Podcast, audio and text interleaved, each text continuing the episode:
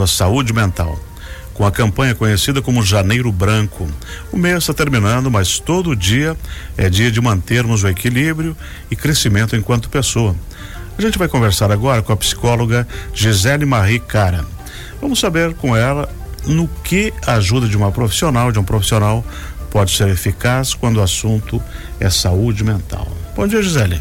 Bom dia, bem bom dia. Seja bem-vinda. Ouvintes, obrigada mais uma vez pelo convite. Estou muito feliz de estar aqui com vocês hoje. Gisele, manter a saúde mental é um exercício diário? Tem algum segredo? Sim, é um exercício diário e muito importante na nossa vida, né? É, podemos fazer várias, de várias maneiras. A gente pode começar a falar sobre exercícios físicos, né? É muito importante a gente se exercitar, correr, fazer exercícios em geral, porque é comprovado que ao fazer exercícios, o nosso cérebro vai estar tá liberando aí vários hormônios, uhum. neurotransmissores que vão ajudar com que a gente se sinta mais feliz, né? Uhum. Outra maneira também, desculpa, outra maneira que a gente pode também estar tá, tá, tá fazendo é meditação, leitura, é, a respiração é muito importante, né? A gente respirar profundamente para estar tá ajudando a oxigenar todo o nosso corpo. Uhum. E assim, e de que forma a ajuda de uma profissional pode ajudar nesse processo? Tem muitas coisas que se pode fazer. Fisicamente, é, você tem que ter um pouquinho de vontade de fazer. Meditação uh, é importante, a respiração também. Mas e a, e a orientação? Como é que você. Uh, seu, o, o que, que a pessoa sente ao ponto de procurar um profissional de psicologia para para se equilibrar? É uma pergunta muito interessante o que você está fazendo, né? Porque realmente quando a pessoa ela já se encontra bem num, numa situação complicada em que ela se sente confusa, triste, aí ela fica mais uh, fica difícil dela identificar o problema dela, né? Mas a, eu gosto muito de trabalhar na prevenção.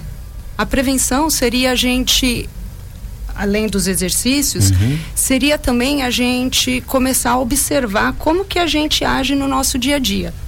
Por exemplo, é, a forma como a gente pensa e se comunica com a gente mesmo e com o outro. Então, por exemplo, a, a gente ser positivo no dia a dia é muito importante para essa saúde mental. Então, por exemplo, a forma como a gente se comunica com o próximo é muito importante também. Por exemplo, a gente tentar ser o máximo possível honesto, sincero, é, evitar entrar no, no, em conversas em que a gente acaba não lidando com a realidade como ela é. Isso faz com que a gente acabe ficando mais confuso, começa a, a, a, a se confundir com o dia a dia, entrando num estado de tristeza, porque aí começa a vir os pensamentos negativos. Por Perseguição. Exemplo, é, aí entra num estado psicótico é um mais profundo. Um mais, mais profundo. É, né? aí é uma, um problema mais realmente sério que a gente acaba tendo que trabalhar junto com um psiquiatra, que é o meu caso, que eu tenho uma psiquiatra que eu trabalho uhum. junto, em situações mais sérias, né? Assim, nós, nós, comentamos isso o cotidiano. Por exemplo, ontem teve essa questão da falta de água, é, e aí é uma loucura as pessoas correndo enlouquecidas, parecia que ia acabar o mundo para comprar água porque vai faltar, porque vão morrer de sede. Isso é uma coisa impressionante, o inconsciente coletivo demais, né? Com certeza. Gente doida, credo. Com certeza. Assim, é, é, é prevenção e ali, também. 24 né? horas está resolvido. É, então assim, existe toda aquela preocupação e estresse das pessoas do dia a dia. Esse estresse provavelmente já vem sendo acumulado. Mas o ano nem começou, né? Gisele. Estamos em janeiro. Pois é, então, e aí é, o ideal é a gente né, parar, refletir, respirar, tal. O que, que está acontecendo? Vamos escutar o que, que a gente tem que fazer, né? Qual é o ideal? E muitas vezes a gente, as pessoas acabam realmente se desesperando, né? Uhum. E foi o que aconteceu. As pessoas foram no supermercado, aquela, toda aquela questão de, de, de prevenção. Mas é interessante a gente realmente ter um autocontrole, né? uhum. né? A gente ouve assim, para quem está de fora, não em clínica, nem em hospital e nem em convive, ah, aquele tem trauma, aquele está traumatizado. Sim. Ah, e que você pode explicar para gente o que, que é um trauma e, e, como é que se gera isso e como é que se trata isso? Olha, bem, o, o Fica trauma... dentro da gente, da pessoa? Sim, então, é, é com o tempo a gente com certeza começa a ajudar o paciente, uhum. né? O trauma, ele, é, ele causa, ele vem através de uma situação indesejável, uma situação em que teve um nível de estresse muito alto e esse nível de estresse já vem há né, uhum. muitos anos na vida do ser vem humano, acumulando, mas né? vem acumulando de, uhum. já de um tempo, muito tempo atrás. Então, por exemplo, tem até o, o dizer que a gente chama fight and flight situation, né? Uhum. Que a gente tem que ou lutar ou fugir daquela situação. É onde as pessoas se desesperam. E esse estresse está muito ligado com o hormônio cortisol. Então, esse hormônio, quando ele é desregulado, que também, de uma certa maneira, é um neurotransmissor, quando ele é desregulado, ele afeta todo o sistema imunológico da pessoa.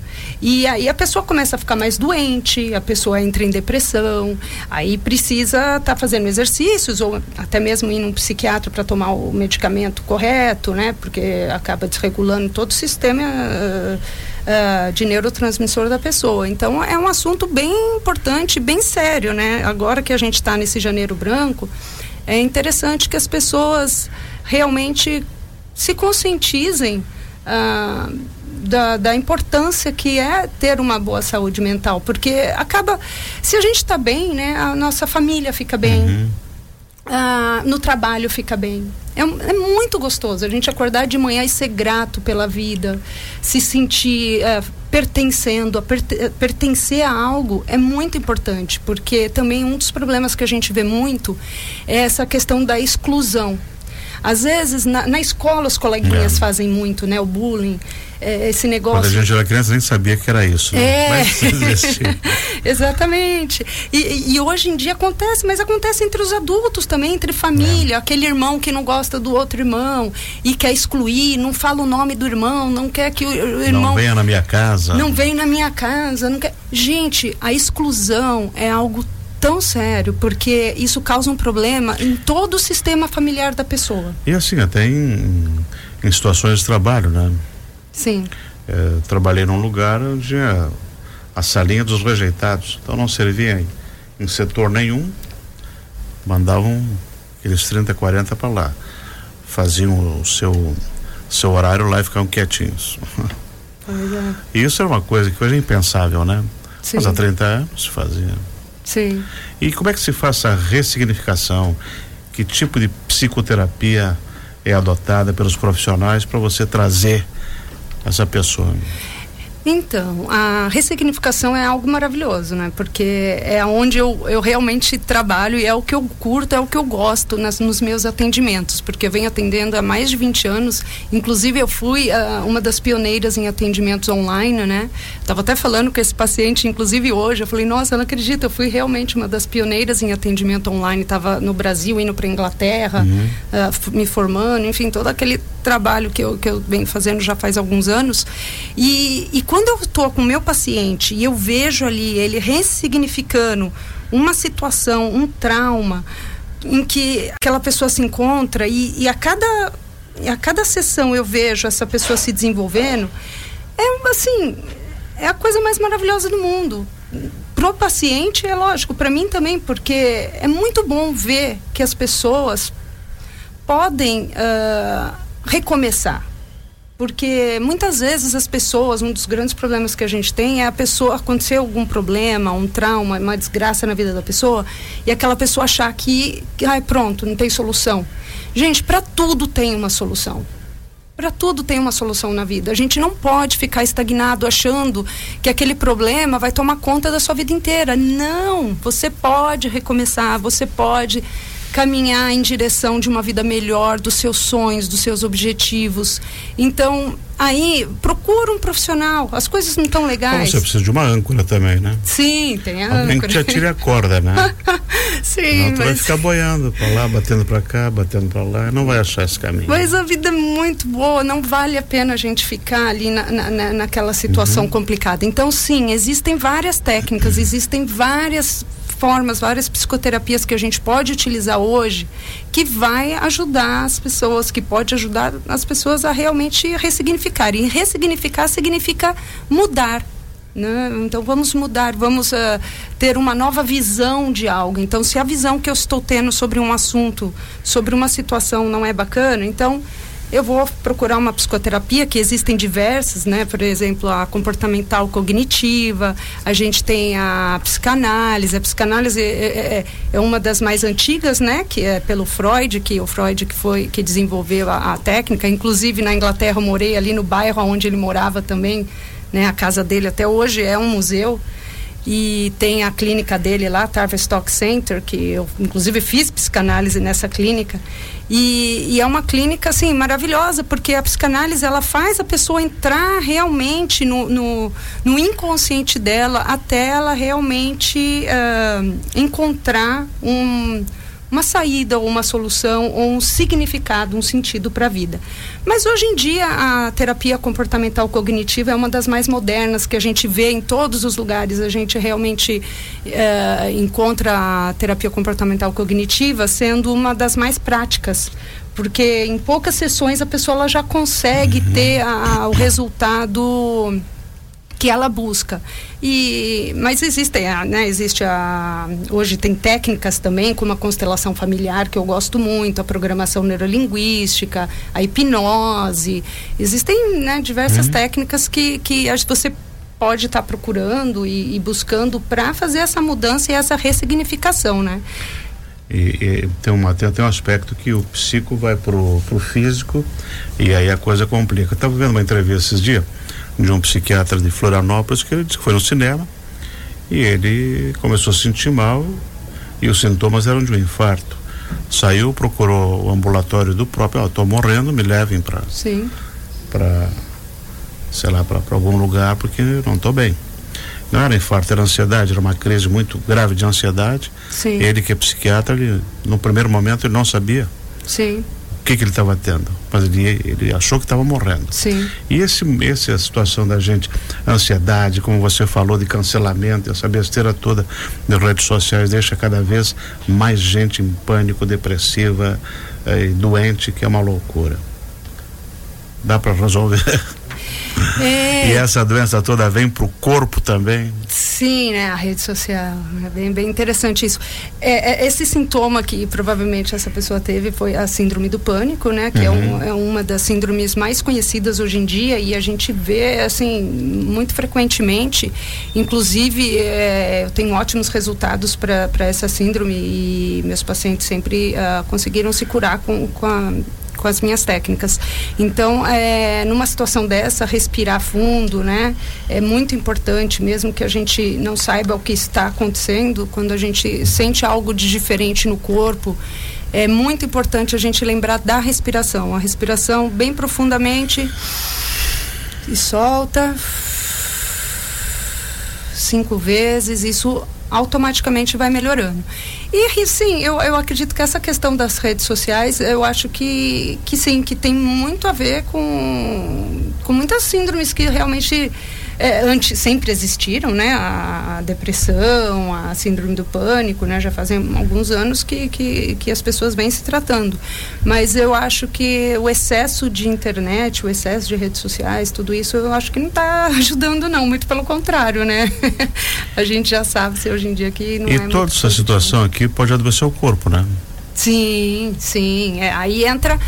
É, a, a, gente já sabe, né? As uhum. pesquisas já mostram há muitos anos que que o nosso, o nosso cérebro ele é muito muito poderoso né o que a gente pensa a gente acaba realmente com, fazendo aquilo se tornar uma realidade se tornar aquilo então se eu começo a pensar é, que eu tô doente que eu não tô bem que né que eu, que eu não aquilo vai piorando vai piorando e, e aquele pensamento negativo vai se tornando um filminho na nossa cabeça e vai se tornando uma realidade e conforme aquela realidade vai vai vai se tornando. Você começa a perceber, você começa a sentir o coração bater mais forte, você começa a, a ficar mais agitado, e aquilo começa a se tornar uma, uma verdade para você, né? E, e, tanto que existem várias doenças que começam pelo psicológico, e até mesmo câncer, né? A gente escuta mesmo, até a Ana Maria Braga, ela, quantas vezes ela não conseguiu se somatiza, curar. Somatiza, né? É, isso, somatiza. E a gente consegue, às vezes, até se curar com positivismo, uhum. né? E é muito importante a gente ter essa conscientização do inconsciente, do psicológico, para a gente não somatizar. Porque foi exatamente o que você disse, Benhor. É, impressionante é. que a gente às vezes começa a, a não querer olhar para um problema e vai deixando ali na caixinha, na caixinha ali do lado e de repente aquilo começa a ir para o corpo físico. Vai explodir. Em algum lugar. Em algum lugar, com certeza. Se você convive numa casa com três, quatro pessoas, todo mundo dito normal, tem comportamentos que você pode achar que essa pessoa está eh, precisando de ajuda e a gente tem que abrir o olho? Ah, sim. Sim, eu trabalho muito com famílias é, e é muito importante a gente buscar ser mais, né, eu expliquei sobre o positivismo, ser positivos um com os outros, entender que ninguém te, é, é dono da razão, é, a gente tem opiniões diferentes, somos seres diferentes, né? Então nós temos a possibilidade de a gente poder se comunicar com o outro respeitando a ideia e a visão da pessoa. Porque é, crenças e valores é, vem dali, do, do início, né? Na, na, no início que a gente com os pais. Uh, como a gente vê o mundo, como a gente vê a vida. Uh, inclusive, eu acho até interessante, sou, sou muito grata realmente pela educação dos meus pais, do meu pai, da minha mãe porque eu me lembro que meu pai ele conversava né era aquela uhum. aquela ideia de uh, meu pai chegar meu pai é francês nasceu no sul da França e amo muito meu pai assim minha mãe também mas ela já é falecida mas eu me lembro muito daquela do positivismo Uhum. sabe? De olhar para mim e falar, minha filha, você tem valor, parabéns. Faço muito isso com meu filho. Todos os dias eu falo para ele o quanto Sempre importante. alimenta, né? Quanto importante as pessoas uhum. são, porque nós somos importantes, todos nós, né? Exatamente. Todos nós temos valor, então a gente tem que se olhar nos olhos, falar eu te amo. É, muito obrigada, obrigada pelo favor que você me fez. É, deixa eu te ajudar, o, o companheirismo. E se não se dá bem com aquele irmão, né? Fica, vamos ficar, talvez o silêncio, né? A reflexão, ao invés de brigar, ao invés de discussão. Então, assim, é, só para a gente uh, né, entender um pouquinho essa uhum. questão da mudança, eu gostaria muito de contar uma metáfora, né? A historinha da lagartinha, que fala muito sobre mudança, que fala muito sobre a possibilidade de a gente mudar na vida e ser mais feliz. Ah, porque merecemos, né? Estamos aqui nessa terra todos juntos e merecemos Não viemos ao acaso, né? Não. então a historinha que eu gostaria de contar é da lagartinha, que havia uma lagartinha e ela tinha muito medo de sair por aí e acabar sendo pisoteada, né, pelos homens, e por isso ela acabou se fechando. E as plantas também, né? As plantas estavam junto lá, ela ficava rastejando e achando que ela só queria comer as folhinhas dela mesmo. Mas elas mal sabiam que essa lagartinha, aquela lagartinha gordinha que estava ali, né, bonitinha, rastejando, pedindo ajuda, poderia ser uma borboleta e que ela poderia ajudar a polinizar as flores e dessa mesma forma, né, ser uma bonita, um, um bonito inseto. Mas essa lagartinha só chorava apertada em sua tristeza. Até que um dia uma coruja, aquela árvore, aquela ave que só consegue enxergar mesmo à noite, quando tudo está escuro, disse a ela para parar de chorar. Faça alguma coisa, ela falou, né? Aí dentro de você mora uma linda borboleta. E falou para ela: deixa ela sair, deixa ela voar. E ela pode voar e ser aceita também pelos homens e pelas plantas. Ver lá de cima o que você vê aí de baixo, mudar o jardim e mudar tudo, fazer tudo mais bonito. A lagartinha então pediu ajuda. Como que eu posso para fazer para me tornar uma borboleta? Aí a coruja sábia, amiga, disse que era necessário uma metamorfose, uma mudança, e que era muito preciso que ela saísse daquele lugar fechado, né? E as, era necessário fazer essas mudanças. Mas o que realmente ela estava precisando era pensamento positivo, que é aquilo que a gente estava conversando.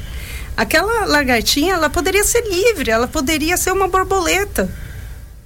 E o tempo todo ela poderia ir se mudando o mais rápido possível que ela imaginasse, até ela que ela conseguiu sair daquele casulo, né? Aquela borboleta que estava ali naquele casulo, ela conseguiu sair e voar, né? E a gente às vezes fica nesse casulo, né? A ideia da, da, da metáfora é. Eu sempre conto uma metáfora, né?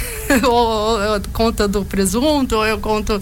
Mas é, a ideia hoje da metáfora da lagartinha é realmente essa: é a gente perce se olhar, né? Perceber o nosso corpo. Eu tô bem aqui. É, se eu não estou, o que, que eu posso fazer para mudar? que eu posso fazer de diferente para ser mais feliz? Pode Aceitar. começar com você mesmo, né? Isso, nossa, Deixa de ser uma lagarta peluda feia, é, que mete mesmo. medo, e seja uma borboleta linda, né? Com certeza. Que conquiste o mundo, os céus, as cores, a vida. Com certeza. Né? Enfrentar os medos, né? Exatamente. Porque às vezes a gente acaba por medo também eh, deixando de fazer o que a gente ama e gosta. Madame Gisele, muito obrigado por ter vindo aprecia muito a sua conversa, tem até o Jefferson ali está prestando atenção, o Jones, que gosta muito desses assuntos. E obrigado por ter vindo conversar um pouquinho mais sobre o Janeiro Branco com a gente. Muito obrigado, bem, obrigada Jefferson, muito obrigado a vocês e também aos ouvintes. E eu fico sempre à disposição. Muito obrigada e até mais. Merci, madame. Merci beaucoup et à bientôt. Au revoir. Nós conversamos aqui com a psicóloga, a Gisele Marie Cara, que conversou com a gente sobre saúde mental, sobre o Janeiro Branco.